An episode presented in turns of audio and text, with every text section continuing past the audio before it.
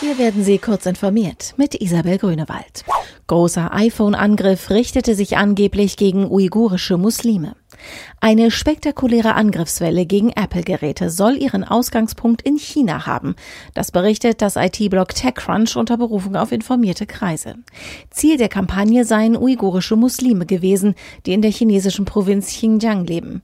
Googles Sicherheitslabor Project Zero hatte aufgedeckt, dass über mehrere ausgefeilte Exploit-Chains mindestens zwei Jahre lang iPhones tausender Nutzer gehackt worden waren.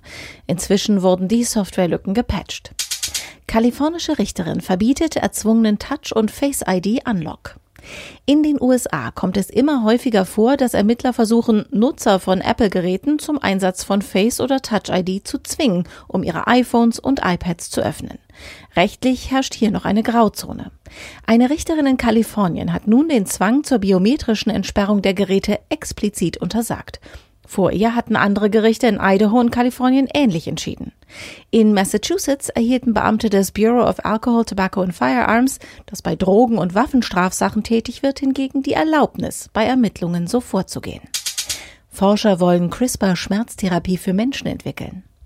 Einem Team von Wissenschaftlern an der University of California in San Diego ist es mit Hilfe des Geneditierverfahrens CRISPR gelungen, das Schmerzempfinden von Mäusen deutlich zu verringern. Nun will ein Startup auf Grundlage dieser Erkenntnisse ein Schmerzmittel für Menschen entwickeln.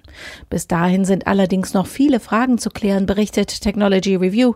Noch offen ist unter anderem, wie lang die Wirkung anhält und wie sie bei bereits länger bestehenden Schmerzen aussieht. Afrika als neuer Player in der Digitalwirtschaft.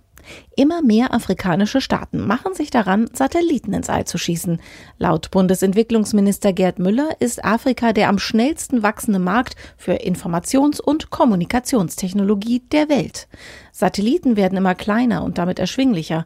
Zudem steigt nicht nur wegen des Klimawandels der Bedarf an verlässlichen Daten aus dem All. Diese und weitere aktuelle Nachrichten finden Sie ausführlich auf heise.de.